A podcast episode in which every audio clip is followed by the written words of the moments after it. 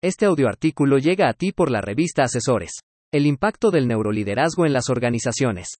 Por Rubén Darío Merchant Ubaldo durante muchos años se han conocido distintos tipos de liderazgo, desde el tradicional jefe hasta un liderazgo eficaz en las organizaciones. Los líderes tienen la capacidad de influir en el comportamiento de las personas para que aporten sus talentos particulares en la consecución de objetivos comunes, es decir, tienen un papel fundamental para colaborar con los miembros de las organizaciones como un efecto pigmalión positivo. Muchas empresas eligen a directivos estrategas para seguir creciendo y contar con mayor expansión en el mercado, pues tienen claro que deben adaptarse a los cambios que se originan en su entorno, tal y como sucedió con la pandemia, de no ser así, corren el riesgo de desaparecer en el mercado competitivo de productos y servicios ofertados a los consumidores. Lamentablemente en instituciones o dependencia del sector público el escenario es totalmente distinto, debido a que existen algunos dirigentes que no tienen un liderazgo, máxime, si también adolecen de voluntad política y visión para lograr un desarrollo adecuado de gobernanza en una municipalidad, provincia, estado o país. Esto es, en la mayoría de los casos han sido elegidos por compadrazgo o producto de nepotismo, ejerciendo poder, no autoridad, siendo los ciudadanos los más afectados en los servicios públicos. Para ser un líder integral se requieren de distintas cualidades como la visión, principios y valores, plan de acción, capacidad, identidad y empatía, experiencia y trayectoria con base en logros o resultados, dominio de diversos idiomas, habilidades de comunicación, manejo financiero, experiencia en alianzas estratégicas, manejo adecuado de grupos, talento, creatividad e innovación, adaptabilidad al cambio, manejo asertivo de relaciones públicas, control de crisis situacionales, sentido de inclusión social, así como la capacidad de solución de conflictos y habilidades de negociación. El líder tiene un sentido filosófico peculiar, ya que ve un aprendizaje en los fracasos y áreas de oportunidad en los problemas, constantemente está en entrenamiento y equilibrio. Lamentablemente, también existen líderes con propósitos o fines negativos como en su momento la historia nos describió a Adolfo Hitler u otros personajes que causaron daños a la humanidad. El metalíder cuenta con ingredientes adicionales a otros tipos de liderazgos, de ahí que, el liderazgo interno precede al liderazgo externo, pues es consciente que para liderar a los demás primero debe liderarse a sí mismo como una introspección. Busca un cambio de paradigma en beneficio de los colaboradores y de la organización, además, sabe adaptarse al cambio aunque sea de manera radical. Tiene la capacidad de provocar una disrupción con propósito e innovación constante. De hecho, el dejar un legado y sucesión son metas importantes dentro del metaliderazgo. Por otro lado, es importante mencionar que estamos en la era de las neurociencias y que representan un conjunto de disciplinas científicas que se encargan de estudiar el cerebro humano a través de su estructura, frontal, occipital y temporales, funciones, cognición, memoria, motivación y emoción, bases moleculares, neuroquímicos y hormonas, patologías del sistema nervioso, patologías y esquizofrenia, y cómo la interacción entre ellos incide en nuestra conducta. Recientemente, se habla de neuroliderazgo, como una visión del líder que se fundamenta en los últimos avances de las neurociencias, siendo una técnica para gestionar grupos de colaboradores.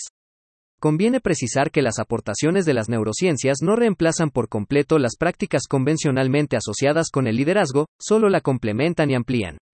Por tal motivo, me permitiré citar algunos aspectos de la aplicación del neuroliderazgo en las organizaciones. El neuroliderazgo y los distintos tipos de inteligencias. Algo que distingue al neurolíder es su capacidad de desarrollar distintos tipos de inteligencias como la racional, social, emocional, digital, estratégica, e incluso, las inteligencias múltiples, es decir, cada persona tiene distintos tipos de inteligencia. Lo trascendente es que tenga la posibilidad de descubrirlas y potencializarlas en su vida o centro de trabajo. El neuroliderazgo y el conocimiento. El neurolíder cultiva su mente y nunca deja de aprender. Lee libros, revistas, se capacita y está informado constantemente, pues gracias a ellos puede experimentar otras cosas para ejercer un buen liderazgo. Sabe que el conocimiento es poder, pero debe ir acompañado de acciones para que sea efectivo. El neuroliderazgo y la toma de decisiones. Se ha comprobado a través de las neurociencias que algunas decisiones las realizamos en forma inconsciente. Al efecto, el servicio de radiodifusión alemán Deutsche Welle realizó una investigación denominada Nuestro cerebro es lo que comemos, en el cual se detalla cómo los alimentos inciden en nuestro comportamiento y cuáles son los nutrientes que necesitamos para tener un rendimiento más efectivo en una organización y de nuestros colaboradores. Un neurolíder no procrastina, pues para actuar adiestra a su cerebro a responder de manera inmediata, regularmente 5 segundos le bastan para accionar y moverse. Cuestión de enfoques en el neuroliderazgo. El neurolíder tiene claro que cuando hace partícipe a mujeres y hombres en la solución de problemas, por poner un ejemplo, los enfoques o puntos de vista de ambos son distintos, y mucho de ello guarda relación por su estructura cerebral, límbico, reptiliano o neocórtex. Lo anterior es importante cuando se ejerce un neuroliderazgo con perspectiva de género. Neuroliderazgo por experiencia. Si algo tiene el cerebro humano, es que retiene con mayor facilidad la información que proviene de experiencias o testimonios positivos o negativos. Por lo tanto, representa una gran oportunidad para el neurolíder, debido a la influencia que puede generar en sus seguidores el utilizar este tipo de neuroliderazgo. De hecho, existe una figura que se denomina storytelling, narración de historias, la cual sirve de manera eficaz para motivar a los trabajadores dentro de una organización. Neuroliderazgo de aprendizaje por asociación. Tradicionalmente hemos usado la memoria como forma de aprendizaje, sin embargo, si la asociamos con algún objeto, color, olor o momento significativo, Lograremos entonces que el cerebro lo registra con mayor facilidad. Incluso, que difícilmente se olvide. Verbigracia, un directivo puede recordar lo valioso que fue en algún momento reunir a los trabajadores y sus familias en un fin de semana y cómo ello, incidió en los resultados y en un excelente ambiente de trabajo en días posteriores. Hidratación, descanso, ejercicio físico y mental en el neuroliderazgo. Un cerebro bien hidratado en comunión con un excelente descanso, clarifican las ideas y generan una actitud positiva. Por su parte, los líderes deben estar en actividad física constante para liberar toxinas y demás sustancias nocivas al organismo, también el ejercicio mental a través del juego de ajedrez y el hacer cuestionamientos universales de alguna situación o problema, potencializan la capacidad de liderazgo como estratega. Salud mental en el neuroliderazgo. En múltiples ocasiones, se hace mayor énfasis a la salud mental de los trabajadores en comparación con los directivos o ejecutivos de una organización. En estos últimos, se debe acudir con profesionales especialistas para tener un liderazgo más inteligente al dirigir a sus colaboradores, evitando síndromes como el de burnout, Procusto o Salomón. La influencia de la música en el neuroliderazgo.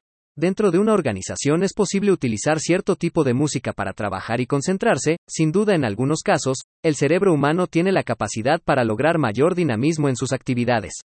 Aunque, todo depende del tipo de persona, circunstancia, entorno o actividad que se tenga, pero sería bueno llevarlo a la práctica y analizar su funcionalidad. El neuroliderazgo y la programación neurolingüística, PNL. Pareciera complicado e inusitado, pero es necesario resetear el cerebro para que funcione de manera adecuada, sobre todo cuando la información contenida resulta ser demasiada o perjudicial. Conveniente es entonces, inyectarle aspectos positivos como la determinación y mucha pasión, eliminando también palabras como, pero, o, es que. En el mundo del liderazgo, es imprescindible desaprender para aprender y una herramienta para lograrlo es la programación neurolingüística. Igualmente, la meditación ayuda a lograr una paz interior y estar bien con los demás. El mentor y el neuroliderazgo. Durante nuestra vida es recomendable contar con un mentor que nos inspire y motive a lograr nuestros objetivos. Los mentores pueden ser mujeres u hombres con distintas cualidades asertivas y que pueden provocar mucha empatía con los integrantes dentro de una organización, ello debido a que han transitado por distintos caminos, además, se han forjado con base al conocimiento y experiencia. Neurocientíficos en el neuroliderazgo. Las aportaciones de los neurocientíficos a las neurociencias, y en específico, al neuroliderazgo, resultan muy importantes. De hecho, las neurociencias se han fusionado con otras disciplinas o ciencias como neuromarketing o neurocoaching. Definitivamente, sería relevante que tanto la academia a través de distintas universidades, colegios o institutos, así como la iniciativa privada, continúen invirtiendo en tan noble área del conocimiento. Para concluir, el neuroliderazgo resulta ser un complemento significativo en todo líder y, o metalíder que desea evolucionar o trascender. Todo proceso de transformación requiere un esfuerzo, convirtiéndose así, en un profesional experimentado dentro de una organización, ya sea del sector público o del privado y entender que, el liderazgo, es una filosofía de vida para ser cada día la mejor versión de nosotros mismos.